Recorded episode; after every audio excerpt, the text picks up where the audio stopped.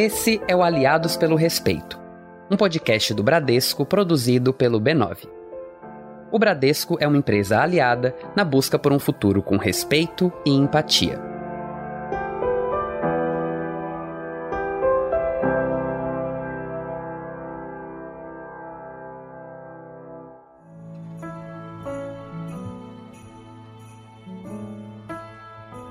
Eu me lembro daquele Natal como se fosse hoje. Tinha passado metade da noite acordada, pensando nos presentes, e metade dormindo, sonhando com os presentes. Acordei super ansiosa. Desci correndo as escadas, crente que a árvore de Natal ia estar cheia de pacotes, embrulhos, embalagens. Como eu via na televisão, na casa dos meus amigos, né? E quando eu cheguei na sala, fiquei tão decepcionada. Não tinha um presente embaixo da árvore. Pior foi o ano seguinte, nem árvore teve.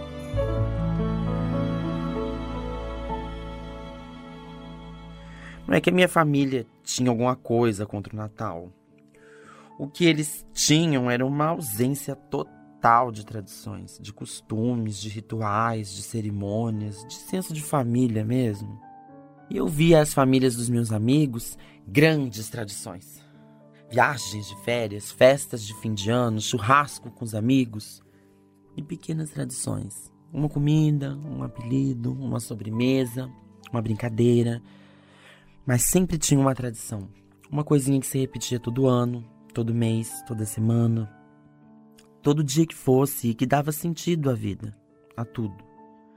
Dava aquele quentinho, aquele aconchego, sabe? Nossa, mas minha família não. O ápice foi quando eu não tive festa de 15 anos a festa de 15 anos. Eu conhecia minha família. Não estava esperando vestido de princesa, limusine, dança com Rodrigo Santoro. Mas não teve festa. Naquele dia eu tive certeza. Eu era amaldiçoada. Sério. Eu achava que eu nunca ia ter uma família. Até que a Izzy apareceu. E aí tudo se desenrolou de um jeito tão tenso, tão natural. Eu já não tinha esperança de ter uma família, então não fiquei planejando nada, né? Tinha medo de planejar e aí não dá certo. Mas daí chegaram as Olimpíadas do Rio. A emoção tava à flor da pele, assim como o meu amor pela Izzy. A Izzy estava jogando e eu estava fora do estádio. Tava sentadinha ali na escultura Rio 2016. E eu simplesmente decidi. Não tinha anel, não tinha discurso, não tinha plano, não tinha nada. Mas eu pensei, eu vou fazer isso. Eu vou pedir a Izzy em casamento. Então eu saí correndo e, e, no caminho eu vi uma fita amarela. Na hora que eu vi a fita, parecia que estava escrito. É claro que aquilo ali seria a nossa aliança, né? E foi lindo. Uma baita repercussão muita mensagem de apoio, muita mensagem nos parabenizando.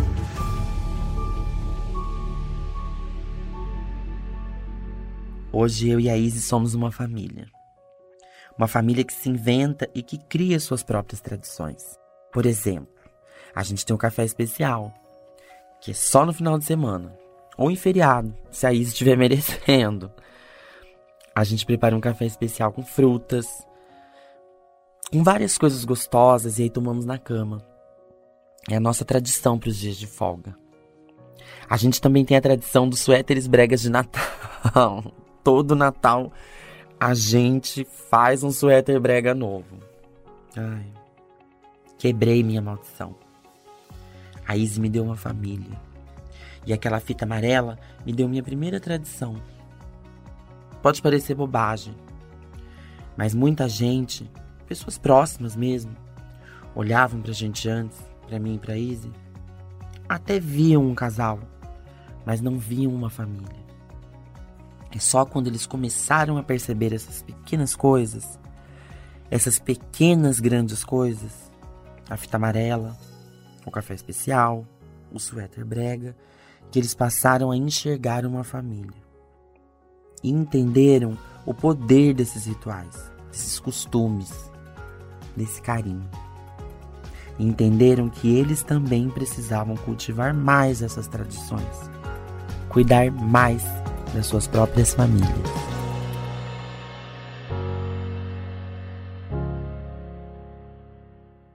Essa foi a atriz Glamour Garcia interpretando a história da Marjorie Enya e da Izzy Cerulo. Em 2016, a Marjorie resolveu surpreender a Izzy durante a final de rugby feminino dos Jogos Olímpicos do Rio de Janeiro. Ela fez um pedido de casamento surpresa em frente às câmeras. A atitude teve uma repercussão enorme e o beijo do casal estampou capas de jornais e revistas pelo Brasil e pelo mundo todo. Eu sou Murilo Araújo e essa é a segunda temporada do Aliados pelo Respeito, um podcast do Bradesco criado pelo B9 para discutir temas e causas e construir um futuro com respeito à diversidade. Nessa segunda temporada, o nosso assunto é a comunidade LGBTI, e a transformação que a inclusão da diversidade de gênero vem causando na sociedade.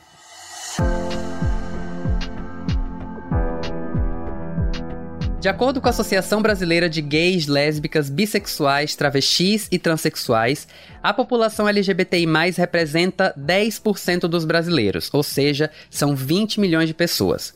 Mas apesar desse número, infelizmente nós ainda não ocupamos todos os espaços. Como a gente viu no primeiro episódio, ainda falta representatividade LGBTI, na TV, no cinema, na publicidade, na política e no mercado de trabalho. E isso é ruim para todo mundo.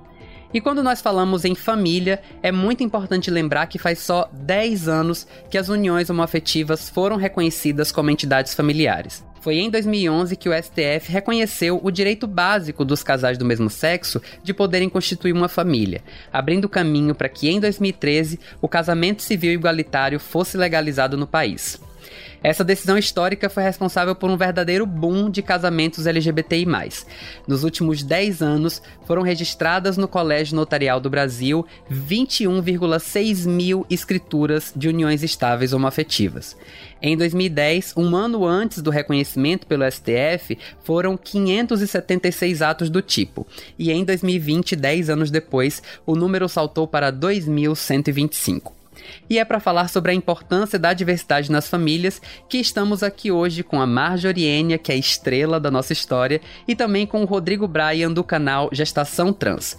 O Rodrigo também foi notícia ao gestar e dar luz à sua filha Isabela Vitória, que nasceu em abril de 2021.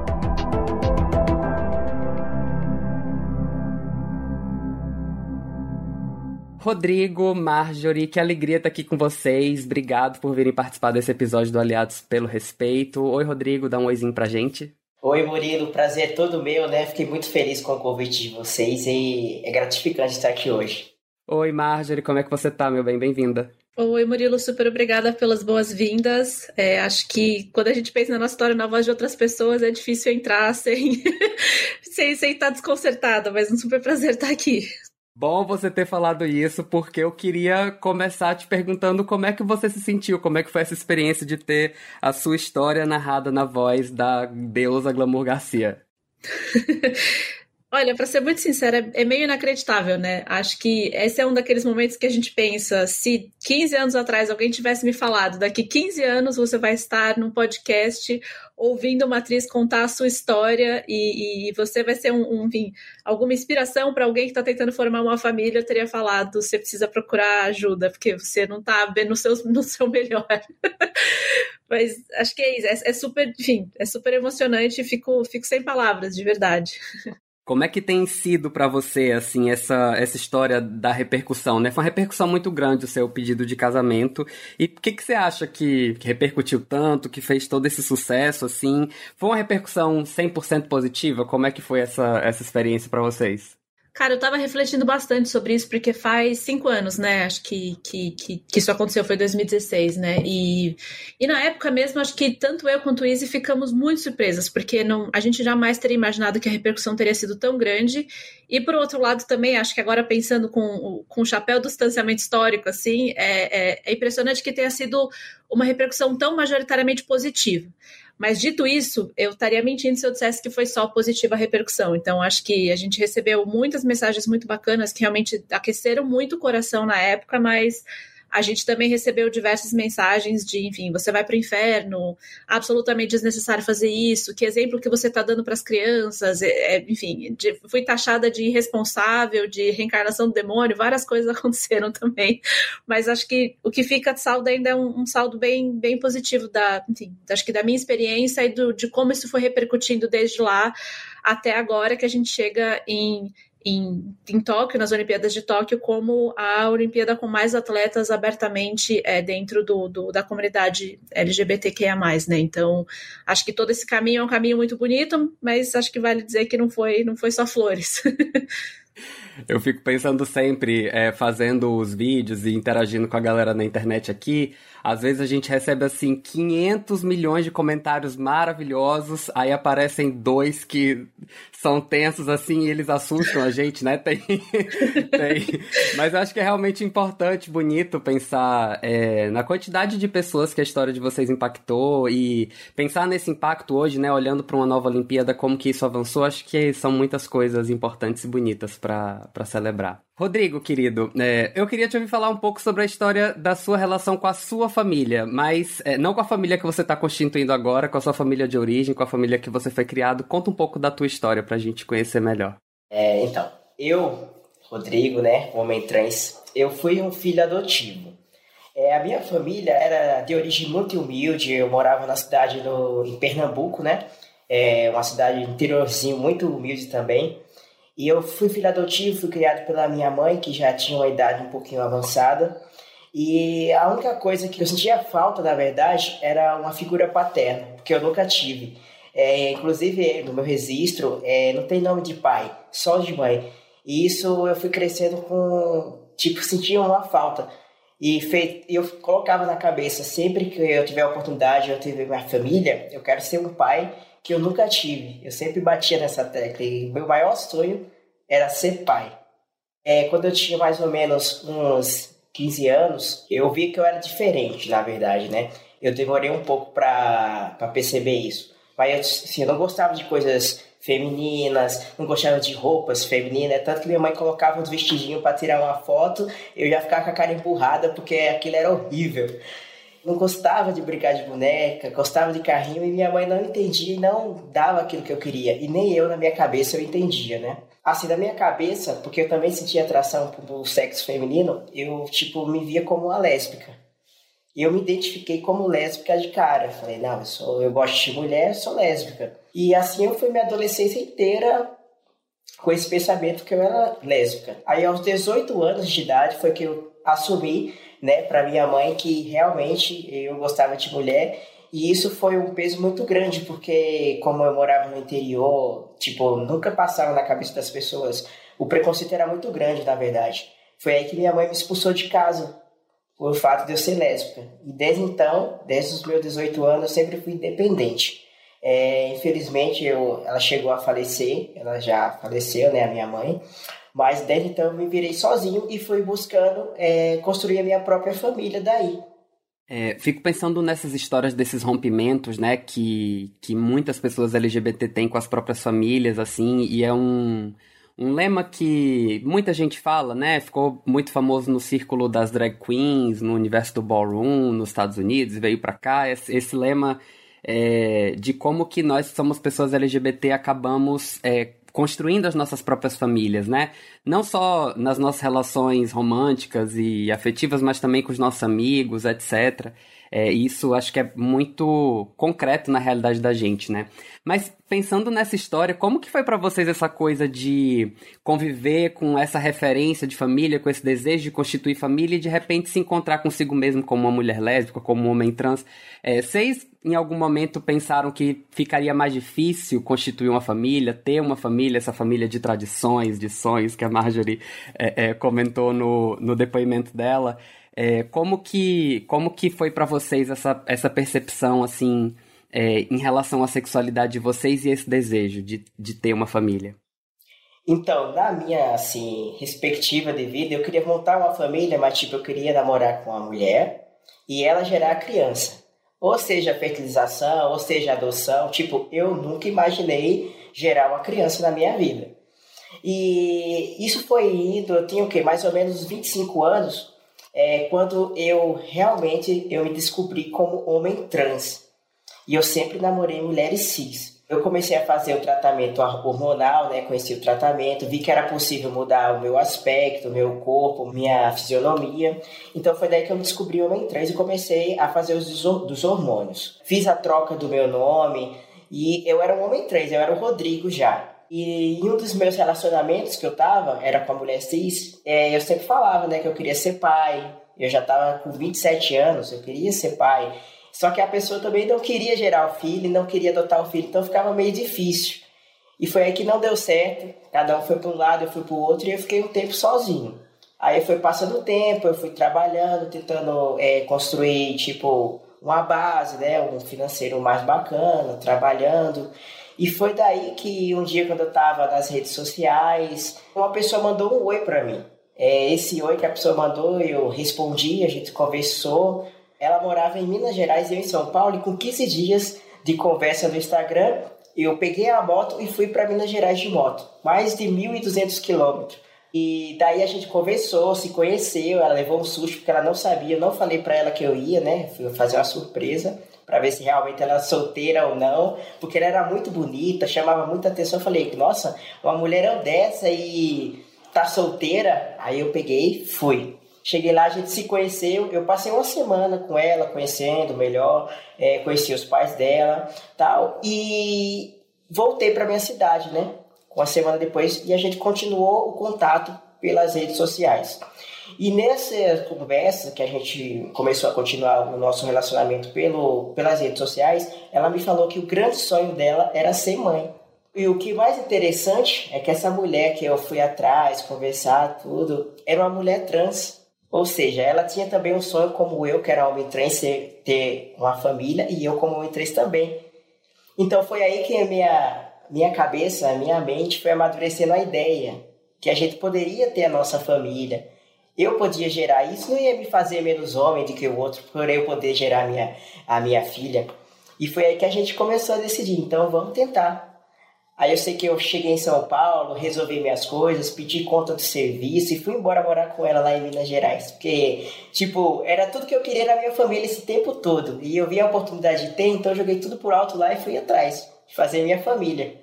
Que maravilha, que maravilha. Como é que foi para você, Marjorie, essa, essa relação com essa questão da família? Acho que a relação que eu tive com, com essa ideia de criar, formar uma família tudo mais, é passou, acho que, por muita reflexão sobre o que, que significa ter uma família, né? Então, acho que para que quando a gente vem de uma formação heteronormativa, até um pouco conservadora, né? Do, do que, que significa ter uma família, você cria uma imagem que é se você não estiver em um casal heteronormativo, não tiver um casal de filhos com uma distância de idade entre eles pequena, até uma certa idade, que vai, enfim, que, que tem uma determinada rotina, que faz determinadas coisas juntos, aqui então você não, o que você tem não configura uma família, né? Então, e eu acho que cresci com isso muito forte na minha cabeça, né? De ter uma família significa ticar todas essas caixinhas. Então, estar em um relacionamento com um homem, que tem que ser um homem de um determinado perfil, de uma determinada idade, para ter filhos até uma determinada idade, etc. Então, me vejo muito na fala, assim, do, do que o Rodrigo traz, que é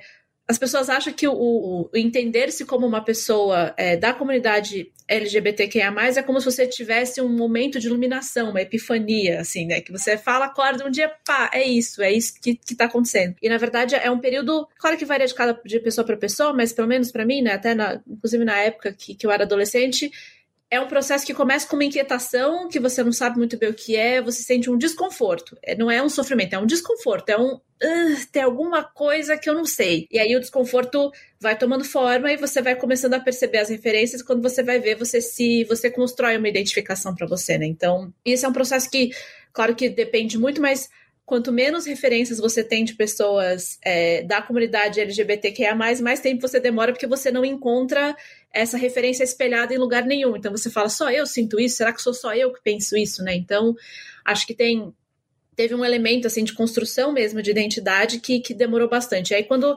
você transporta esse construir-se, constituir-se como uma pessoa, entender esse, essa faceta da sua identidade. Aí você pensar como é que você reflete essa faceta dentro de de um relacionamento familiar que você quer construir, a cabeça vira uma zona, né? Você, você olha e fala, nossa, então, pera, então calma, então quem que eu sou? Então, né? Aí é aquela coisa, você sai da condição, você sai da condição, por exemplo, de filha, você fala, tudo bem, então até agora, no rolê, na fila do pão, eu sou a filha. Aí, ou, ou eu sou a irmã, né? Ou eu sou a prima, ou eu sou a sobrinha e tal. Aí quando você olha e fala, tá, e aí, o que, que vai ser a família que eu vou construir? Qual que é o papel que eu vou desempenhar nisso? Aí você olha e você fala, cara, eu não faço a menor ideia. Eu não sei quem eu vou ser nessa família. E, e aí entra todo esse elemento da complexidade da, da gravidez que ainda recai e pesa muito sobre mulheres, né? Sobre essa expectativa da maternidade, ou a expectativa do instinto materno, de que você tem que querer ter filhos, que é uma coisa natural e que o corpo vai chamar, coisas assim. E eu não necessariamente me via nessa fala, né? Então, é, acho que um pouco, talvez voltando até um pouco na, na, dramatização do começo, né? Que era isso. Eu, cada vez que isso acontecia, eu falava, eu realmente tenho alguma maldição, que eu não consigo, nenhuma tradição eu consigo. Eu não, não consigo, nenhuma, nenhuma. Que, que é isso, né? Você quando você fala, por exemplo, se você eventualmente decide falar não quero ter filhos, todas as tradições e rituais relacionados a filhos você perdeu. Então é isso. Você olhar e falava, gente, eu não vou ter uma, mas será que uma não vai dar certo? Hoje eu conto rindo, né? Mas na época que, que eu comecei a me dar conta disso, é, não foi fácil, né? Acho que um pouco da, da realidade da juventude LGBT é que é sempre acho que a nossa trajetória acaba sendo uma trajetória de pequenas perdas, né? Do, da construção de expectativas ou da construção de parâmetros, e você vai soltando, e você vai desprendendo e tendo que construir outros novos em cima, né? Então, é um processo que é um processo dolorido, mas é um processo que vale muito a pena, porque quando você chega e você constrói, você tem os seus bloquinhos, você fala, eu não precisava daqueles outros que tinham me dado. A melhor coisa que eu fiz foi largar a mão e construir os meus. Mas enquanto você está construindo, não é fácil. Não, com certeza, eu me identifico muito com isso, né? A gente, em algum momento da vida, se vê obrigado a reinventar o nosso jeito de, de existir no mundo, né? Já que nenhum padrão aí, nenhuma caixinha me cabe, vamos inventar as nossas e, e procurar buscar é, felicidade, né? Que eu acho que é, que é sobre isso. É, mas acho que uma coisa que tem muito a ver com isso que você está falando é uma coisa que você disse no comecinho, assim, da, da sua resposta, que foi em relação a essa coisa do conservadorismo das pessoas e das famílias, né? Isso é, é acho que é um desafio muito difícil porque é esse conservadorismo que gera esse silenciamento, que apaga as histórias da gente e que faz com que muitas pessoas passem por esse processo de não ter referência e se sentirem solitárias, né? É, por que, que, que você acha que é, ainda existe tanta resistência a esses modelos de família dentro da, da sociedade da gente hoje? Acho que uma coisa que a gente talvez facilmente perca de, perde de vista, principalmente se você, dependendo da, da, da, da bolha social em que você está inserido, é que o Brasil é um país extremamente conservador.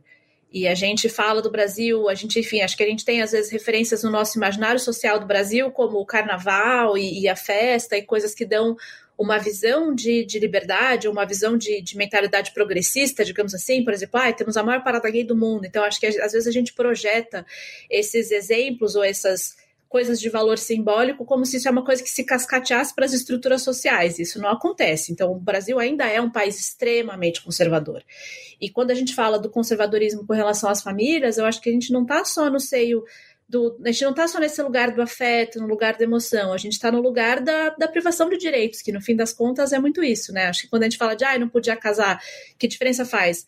Pessoas da comunidade é, LGBTQIA+, estão vivendo em enlaces matrimoniais ou nesses formatos de relacionamento desde o início dos tempos. Não é que isso não acontecia, mas o que você nega quando você diz que não está permitido o casamento entre pessoas do mesmo sexo é o acesso a direitos básicos. Você nega essa pessoa o acesso a tanto coisas extremamente importantes e com grandes consequências, por exemplo, como o direito de você ter o nome das duas pessoas no, no certificado de adoção, por exemplo, até coisas banais, tipo assim, colocar a pessoa no convênio médico da, da, da firma, sabe? Que se você não tiver esse tipo de, de, de formalização dos laços, você não consegue, né? E parece uma banalidade, mas assim mas é uma coisa muito séria. Então, assim, imagina você estar num relacionamento com uma pessoa que não é reconhecido pelas instituições é, é, é, sociais, e aí essa pessoa, por exemplo, está no hospital. E você, para a lei, não é nada para essa pessoa, você é ninguém na vida dela, e às vezes você é a única pessoa que, que ela tem, sabe? Então, eu sempre reflito muito sobre essa questão da, da dificuldade do acesso aos direitos, né? Que talvez acho que isso seja o que o que dificulta muito que isso se torne uma, uma, uma questão com maior aceitação, porque o que eu sinto é que existe uma, uma, uma resistência das pessoas em entender outras formas de viver o afeto. e existe uma, uma, uma dificuldade de as pessoas acolherem realmente outras, outros formatos familiares ou outras dinâmicas de relação, de relação possível, né? E, e acho que falando disso, sim, é impossível não mencionar que existe um elemento de interseccionalidade que é um elemento muito que não dá para ignorar. Então, se eu disser que a minha vivência como uma mulher lésbica nipo-brasileira é o mesmo de uma mulher negra da periferia, eu estou mentindo na sua cara, não é a mesma vivência. Então, tem outros elementos. É a mesma coisa como uma mulher lésbica é, é, é cis ou que adere a alguns signos tradicionais de feminilidade com, com relação a uma mulher é, homossexual que não adere a esses signos de, de, de feminilidade. Então, existem muitas camadas, né, aí.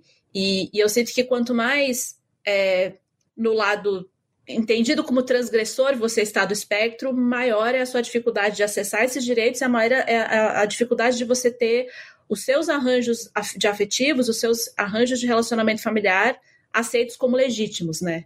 Você falando sobre isso, eu fico pensando muito sobre a realidade das pessoas trans, né? Que são é, é, extremamente vulnerabilizadas é, nesse contexto, né? Pensando na realidade da população LGBT no Brasil hoje. E aí, Rodrigo, é, pensando nisso, eu queria te ouvir falar um pouco sobre a criação do seu perfil, o Gestação Trans, porque pensando nesses desafios todos, nessa é, face conservadora que a gente ainda tem no Brasil, como a Marjorie estava falando, é, você virou notícia e resolveu é, compartilhar sua experiência e mostrar sua vida, sua realidade, sendo um homem trans que teve uma gravidez é, de uma filha de uma mulher trans, né? Isso podia, sei lá, atrair uma quantidade enorme de ataques, mas também fazer um bem muito grande, né, para as pessoas. Como é que foi esse processo de criação do perfil e, e essa jornada de compartilhar a tua história? Então, logo no começo que a gente descobriu a gestação, minha vontade era sumir, na verdade, né? Porque a gente sabe que tem muita maldade, a gente sabe que tem é muito conservador o nosso país. É tanto que a faixa etária de uma pessoa trans viver é 35 anos. Então, tipo, a vontade era sumir, esconder e ficar só pra gente. Mas aí vem aquela questão, eu conversando com a minha esposa, né? Tem vários outros casais que querem ter filhos e às vezes não tem com medo. E se a gente não mostrar que é possível, não dar a cara a bater, é, eles vão ficar com medo, vão ficar se escondendo. A gente é a minoria, então se a gente não mostrar que é possível, a gente vai continuar sendo a minoria. Foi daí que a gente decidiu fazer o seguinte, fazer o nosso perfil de gestação para expor mesmo, né? Para fazer as pessoas ver que a gente é um casal como qualquer outro, a gente é uma família igual qualquer outro. Porque às vezes tem pessoas que têm preconceito por maldade e tem outras pessoas que têm o preconceito por falta de conhecimento né? Vários casais que não, não têm redes sociais, não postam a vida deles, eles são invisíveis para outras pessoas. E elas não sabem como é o dia a dia, que a gente faz exatamente igual todo mundo. Então, o perfil a gente criou para isso, para mostrar toda a gestação, para mostrar que casais trans existem, é, podem ter a sua família. Porque a primeira coisa, assim, dúvida que as pessoas têm quando falam que é um casal trans, é, elas não entendem porque ela associa muito a sexualidade com o gênero por eu ser um homem trans, eu tinha que ficar com a mulher cis. E, tipo, não é bem assim. Porque o gênero está na mente, não está dentro das, assim, das pernas, né? dentro da cueca, que nem eu falo. E as pessoas têm que, que ver que não é assim que funciona, né? A gente tem coração, é, a gente é ser humano, a gente ama, a gente não escolhe a pessoa que a gente ama. E a pessoa que eu escolhi foi a minha esposa, ela é uma mulher trans e a gente e ela concluiu o que faltava da minha vida, que era a gente poder ter a nossa família. E era isso que a gente queria passar para todo mundo. Que maravilha, que coisa linda. E pensando ainda nessa, nessa história, né? Eu vi que você escolheu é, o nome da sua filha como Isabela Vitória, porque o nascimento dela é uma vitória para a comunidade trans, né? E acho que você ter contado sua história é, faz muito esse bem. Mas que vitória foi essa para sua família, assim? Que transformação a chegada dela provocou na sua família? Eu imagino que chegada de vida nova é sempre sempre muito transformadora, né? Renovadora de muitas coisas. Conta pra gente como é que foi isso. Então, simplesmente o meu mundo que era preto e branco ficou colorido, né? o meu mundo da minha esposa. E, tipo, ela foi uma vitória, porque era algo que eu nunca. Eu tinha um preconceito na minha cabeça, por eu ser homem, eu não, nunca vou gerar um filho. E esse tabu ela quebrou, né? Fez eu, eu amadurecer essa ideia que eu posso sim, e isso não ia me fazer menos homem do que qualquer um outro. E a chegada dela foi assim: tinha outros casais trans que vivia no armário, que não, que não sabia que era possível, mudou o pensamento deles. É, eu não tive muitas referências de casais trans que tiveram sua filha, e depois que a nossa filha nasceu, a gente motivou vários casais a formar sua família, né? Já tem aí vai, três casais trans que tiveram e estão gestantes depois do nosso caso. Então a gente, tipo, foi uma vitória pra gente uma vitória também para esses casais que viu que é possível ter sua família.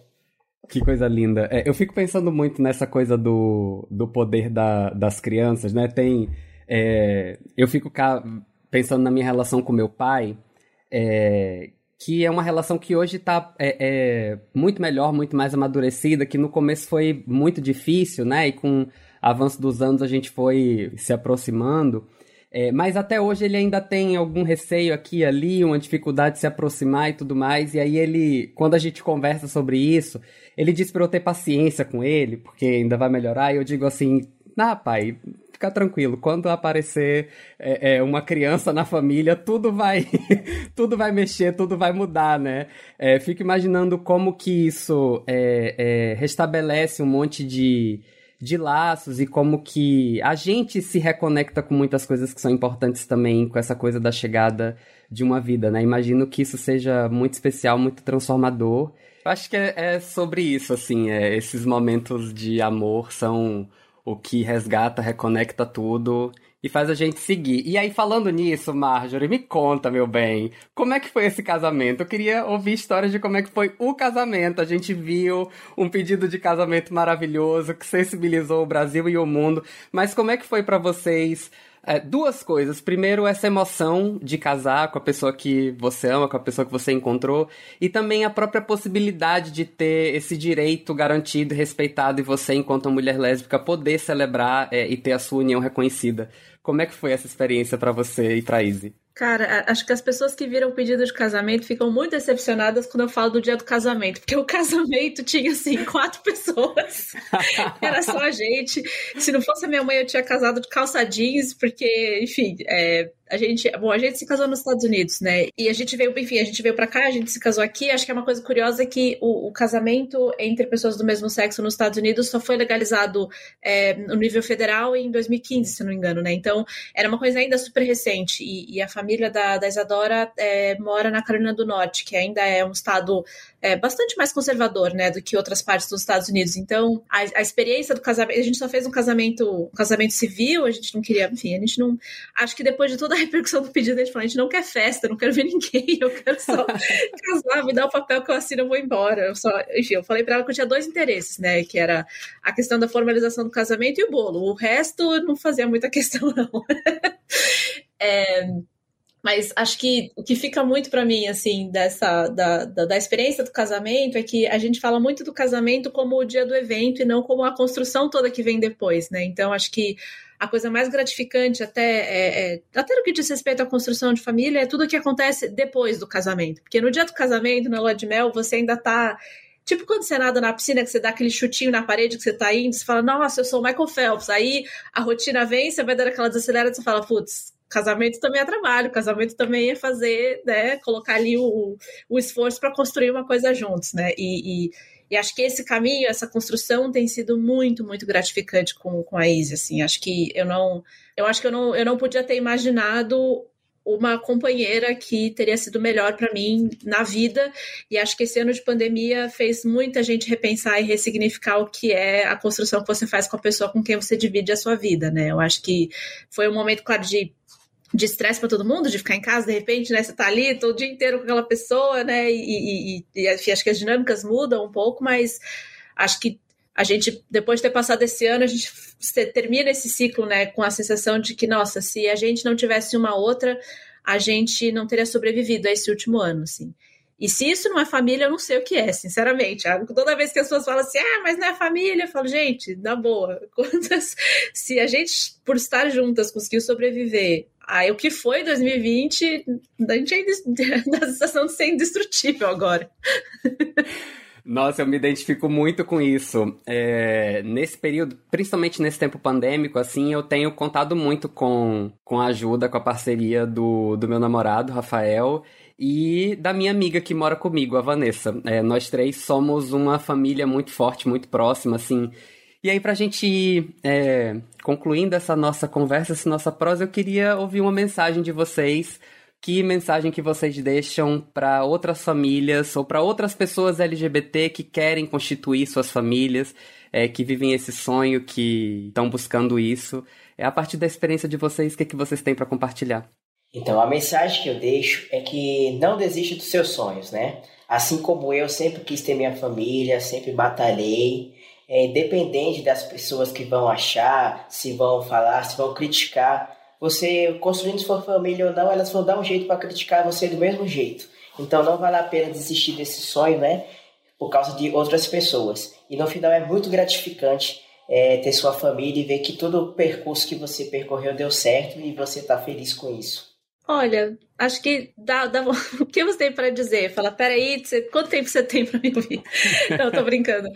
Mas acho que a minha formação acadêmica é como historiadora, então eu acho que eu me mataria se eu não falasse isso, que o... tem um historiador chamado Eric Hobsbawm que fala que toda tradição um dia foi inventada. Então acho que o que eu tenho para dizer é, é para as pessoas inventarem essas próprias tradições. Acho que a gente é, a gente limita muito as potencialidades da nossa experiência humana se a gente se fecha quase que no, enfim, na, na, construção familiar, que é quase ficar procurando um Pokémon que não existe, né? Você fica assim, não, mas se não é isso, então não existe. Se eu não consigo fazer isso, então eu nunca vou ter. As coisas no mundo, no mundo é, são, são muito menos é, binárias do que às vezes faz parecer, né? Então, acho que os, o conselho que eu teria é, é não tenham medo de inventar suas tradições, não tenham receio de achar que as suas tradições não são válidas ou que os seus afetos não têm lugar, não têm espaço, porque, porque tem. E a gente constrói esse espaço, e, é, é, e esse é um, é um trabalho, é um trabalho que se faz é, que se faz a cada dia, e não é um trabalho exclusivo da comunidade LGBT. Eu acho que eu conheço muitas famílias heteronormativas que talvez teriam uma experiência familiar muito melhor se elas espelhassem aquilo que nós somos compelidos a fazer desde sempre, que é entender quem nós somos, qual que é o nosso papel e o que, que a gente está tentando construir junto. Então, acho que esse é um conselho que vale não só para gente da comunidade LGBTQIA, mas, mas para todo mundo. É, repensem. Gente, que coisa linda, que maravilha. Que bom estar aqui com vocês nessa conversa. Tô muito feliz, muito emocionado. Bom falar sobre essas coisas, né? Família é um assunto que mexe com a gente, que emociona a gente. Marjorie, muito obrigado por você estar aqui com a gente. Eu que agradeço, Murilo. Acho que foi, enfim, super prazer estar aqui. Super prazer também conhecer o Rodrigo. E, e acho que quanto mais a gente conseguir amplificar essas histórias, melhor. Pra gente entender que não é nenhum bicho de sete cabeças e que, no fim das contas, a gente é muito mais do que só um rótulo rótulo do que dão pra gente em uma faceta. Então, é, acho que é isso. Hoje tá, acho, saio daqui olhando e falando, cara, Rodrigo é um super pai de família. é isso. É isso. Obrigado também, Rodrigo, pela sua presença aqui com a gente. Uma alegria ter você aqui com a gente e ouvir a tua história tão rica e tão maravilhosa. Eu só tenho que agradecer o convite, obrigado pessoal, obrigado a todos né, que participaram aqui do podcast, que estavam aqui com a gente. Eu só tenho que agradecer e até mais.